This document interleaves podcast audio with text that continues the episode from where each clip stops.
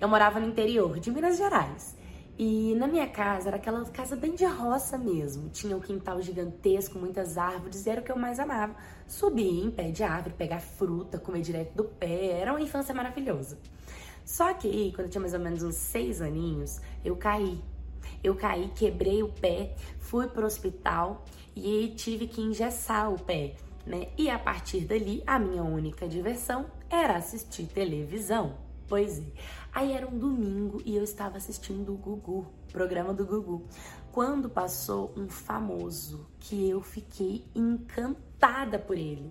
Eu comecei a me apaixonar por ele. E eu comecei a escrever cartinhas e fazia o meu pai entregar no Correios para mandar para todos os programas de televisão possível para ele poder me notar, para ele poder me ver. E ali começou um processo. E na época é, era isso, né? Eram essas cartinhas. Eu fui crescendo e essa paixão só foi aumentando, assim, era algo tipo que eu amava o que ele fazia. Aí teve um dia que eu fui, já tava mais, mais velha, eu criei o Facebook, né, tal. Adicionei ele, óbvio, já procurei as redes sociais, a, a tudo que era de próximo dele, para poder me aproximar o máximo possível. Aí eu tive uma festa e ela foi surpresa. Meu pai fez uma festa surpresa para mim. A minha mãe, coitada, ela é uma pessoa que assim é, era muito da roça, ela não acreditava muito nessas coisas, sabe? Então ela não dava muita moral. Já o meu pai me apoiava em tudo.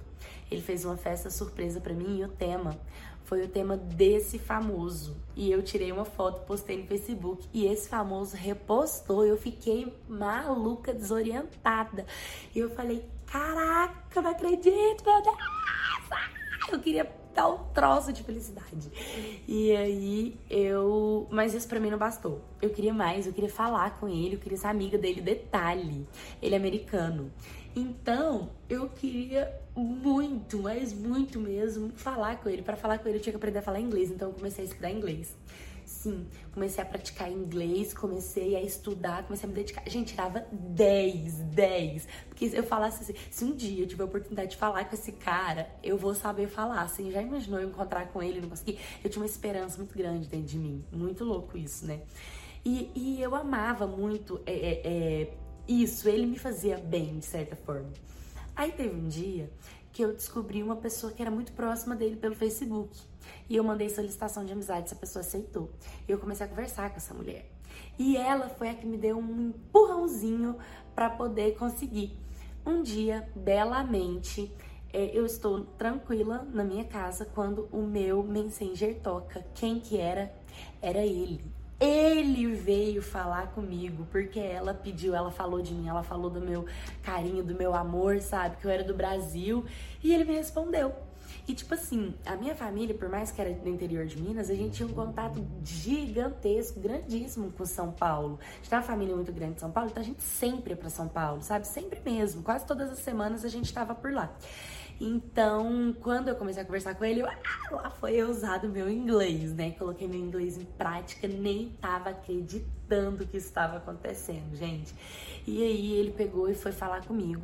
E ele pegou e falou que de duas em duas, dois em dois anos ele vinha ao Brasil, porque ele tinha assim família em São Paulo, e desde então nós nos aproximamos, sabe? Para ter uma ideia, a gente foi virando muito amigo, muito mesmo, a gente se falava sempre, era incrível, sabe? Uma conexão de alma. E é algo assim, de irmandade, sabe? É muito louco isso. Aí teve uma vez que ele pegou, eu já tava com 18 anos. E ele, a gente, muito amigo, gente, pra vocês terem ideia, a gente era tão amigo uma vez a gente até brigou, se afastou e depois voltamos a conversar.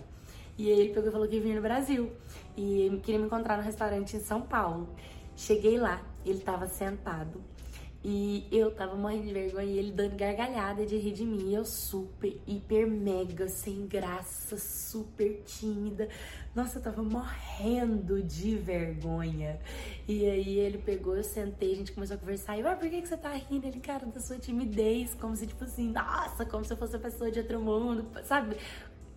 Por mais que a gente não se conhecesse pessoalmente, parece que a gente se conhecia, sabe? E foi muito engraçado. E dali pra frente a nossa amizade só se fortaleceu. Aí a gente começou a sair inúmeras vezes. E agora, antes da pandemia, ele veio morar no Brasil. E a gente é super amigo, a gente é super próximo. Eu fiquei muito feliz de realizar um grande sonho, de me aproximar de uma pessoa que eu sempre admirei, sabe? A gente ser amiga, é muito incrível, é muito legal. e é muito diferente. E é isso, a história de hoje é pra gente nunca desistir dos nossos sonhos e pra gente sempre acreditar, a gente sempre persistir. Por mais que foi uma amizade, para mim foi uma grande conquista.